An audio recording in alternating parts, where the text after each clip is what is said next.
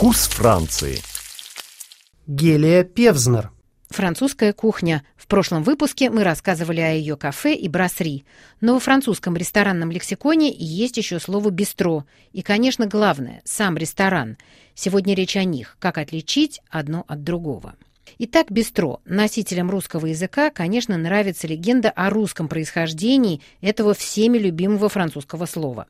Русские казачьи войска, когда армия Александра I вошла в Париж, квартировались на Елисейских полях. И, заходя в парижские питейные заведения, казаки, дескать, кричали «быстро, быстро», что и привело к рождению нового слова – Никакого подтверждения этой версии нет, зато она отражает французское представление о русском лихачестве. Во Франции до сих пор иногда считают, что русские, выпив водку до дна, непременно бьют стакан об а шампанское открывают, сбивая горлышко бутылки саблей.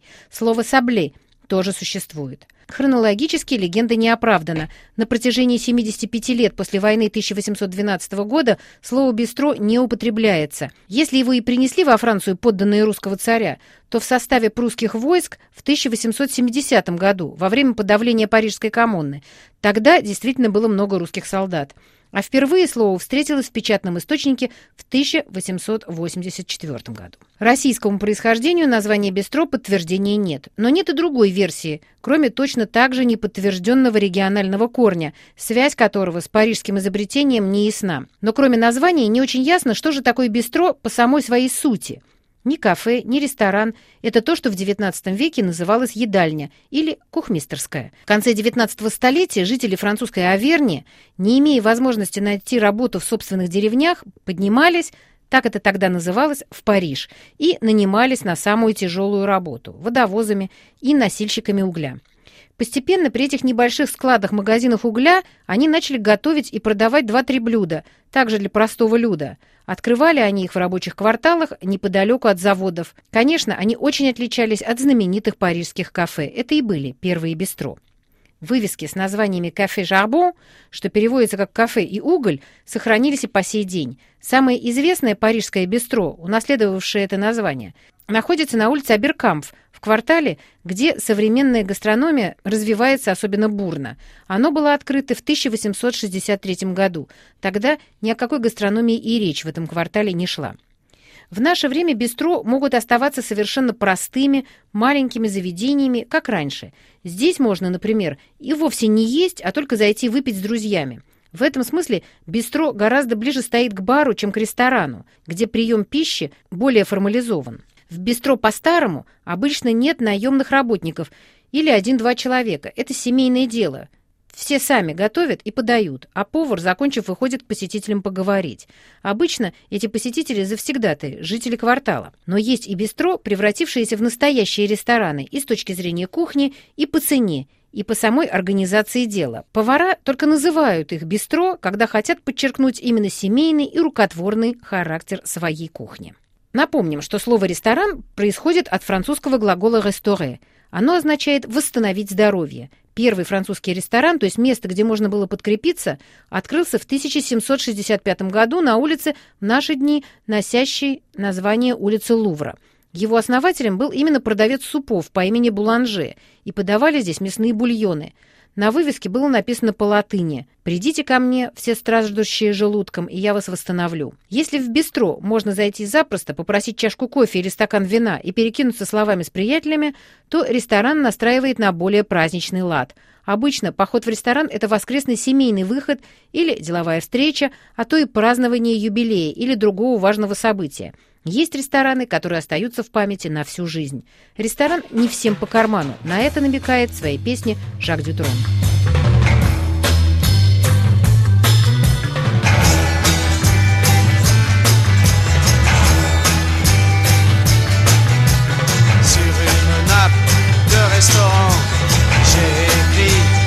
chanson en pensant à tous les gens qui ne mangent que du plancton. Évidemment, ça va te soir, ça va te soir, évidemment. Dans ma voiture de champion, j'ai redonné cette chanson en pensant à tous les piétons qui n'ont pas quelques millions.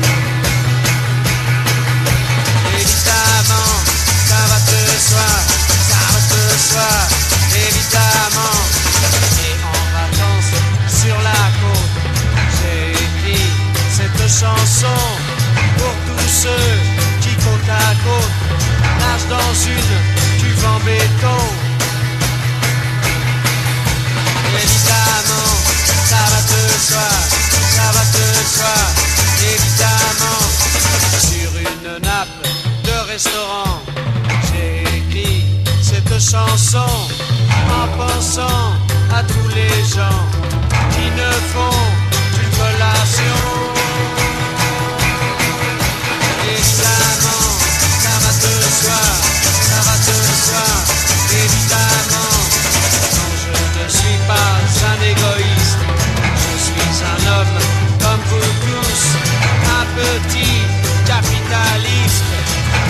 Des autres à la frousse. Ça va te soir, évidemment, évidemment, ça va te soir, ça va te soir, évidemment. Некоторые рестораны называют гастрономическими. Это название указывает на более высокий уровень кухни и сервиса. Еще выше гастрономических находятся мишленовские рестораны. А что у вас с мишленовскими ресторанами? Это распространенный вопрос туриста, приезжающего во Францию. Стоит ли вообще идти в мишленовский ресторан? Разберемся, что это такое. Мишленовским называют ресторан, обозначенный в гастрономическом справочнике Мишлен одной, двумя или тремя звездами. Все остальные рестораны, которые недавно тоже стал включать справочник, пусть даже очень хорошие, но под эту категорию не подпадают, в том числе и отмеченные знаком БИБ. Ресторанов с тремя звездами во Франции вместе с Монако 27, а с двумя звездами 78. Всего же вместе с однозвездными – на гастрономическом небе Франции светятся звезды 616 ресторанов.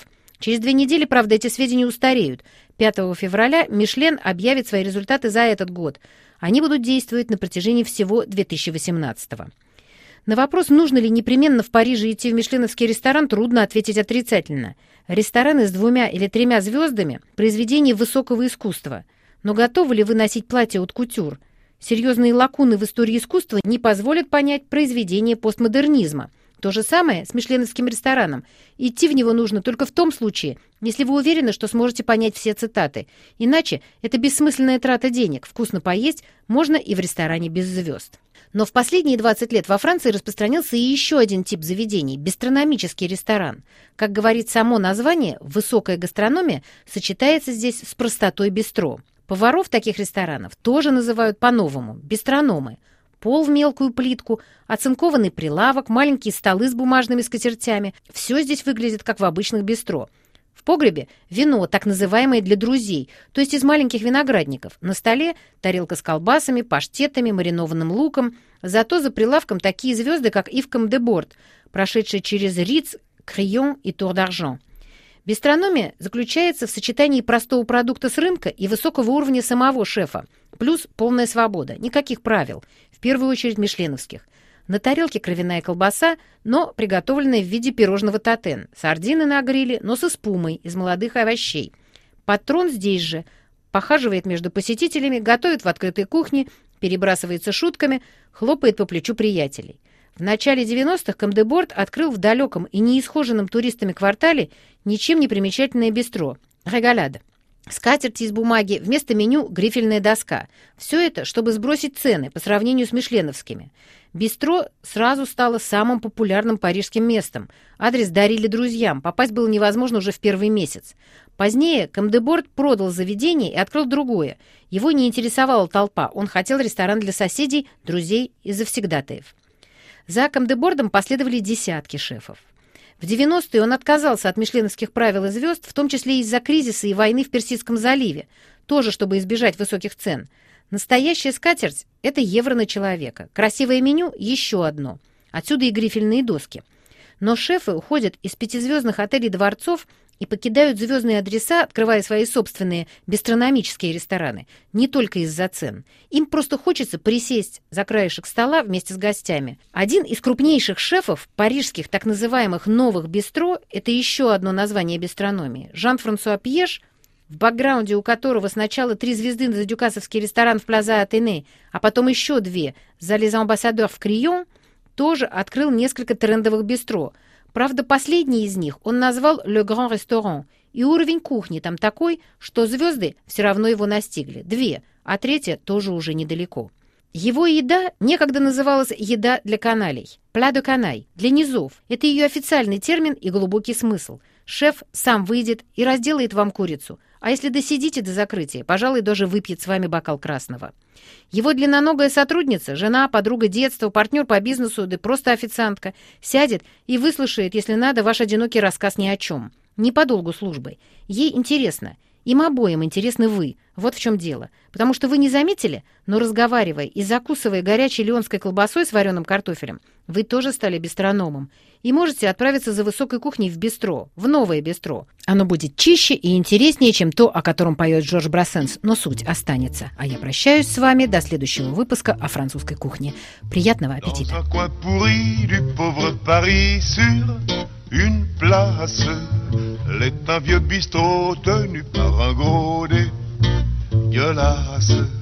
Si t'as le bec fin, s'il te faut du vin de première classe, va boire à Passy, le nectar d'ici te dépasse.